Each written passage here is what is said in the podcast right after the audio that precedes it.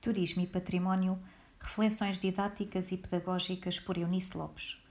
Este podcast sobre turismo e património, após a apresentação no primeiro episódio, não poderia deixar de incidir sobre o turismo por motivos profissionais e pela importância que se reveste no desenvolvimento dos territórios. Sabemos que Portugal se encontra referenciado como um destino estratégico para a competitividade da economia portuguesa mas também para o desenvolvimento do turismo cultural e valorização dos territórios. O que pretendo aqui salientar é a diversidade cultural e o papel que o património desempenha na intensificação do carácter único da oferta turística, pondo em evidência as especificidades locais através da criação de experiências de valor tanto para as comunidades como para quem nos visita.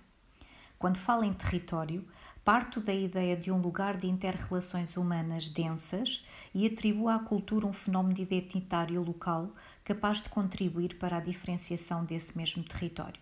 Isto quer dizer que o espaço, a economia, a cultura e o património são aspectos que formam a identidade do lugar, podendo criar diferenciação na economia global.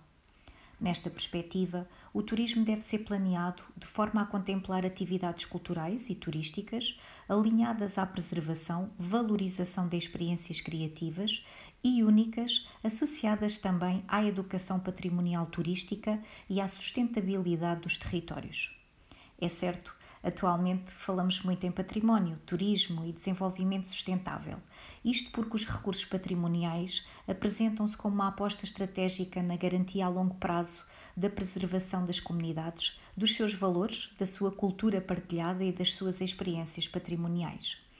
É neste contexto que o turismo, sem dúvida, assume um papel preponderante no que concerne à preservação da memória e da identidade cultural, ao apresentar aos visitantes, aos turistas, a essência e o significado do património local. Ora, é aqui que entra o planeamento e a gestão das atividades turísticas.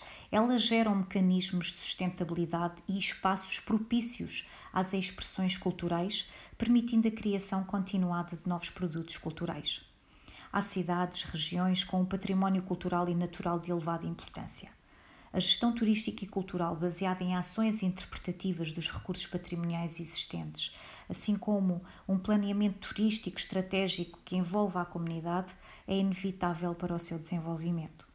A diversidade patrimonial nas suas vertentes cultural e natural, material e imaterial, são por isso fatores-chave para o desenvolvimento de produtos turístico-culturais diferenciadores e eficientes na afirmação do turismo e do património um, dentro de um contexto sustentável.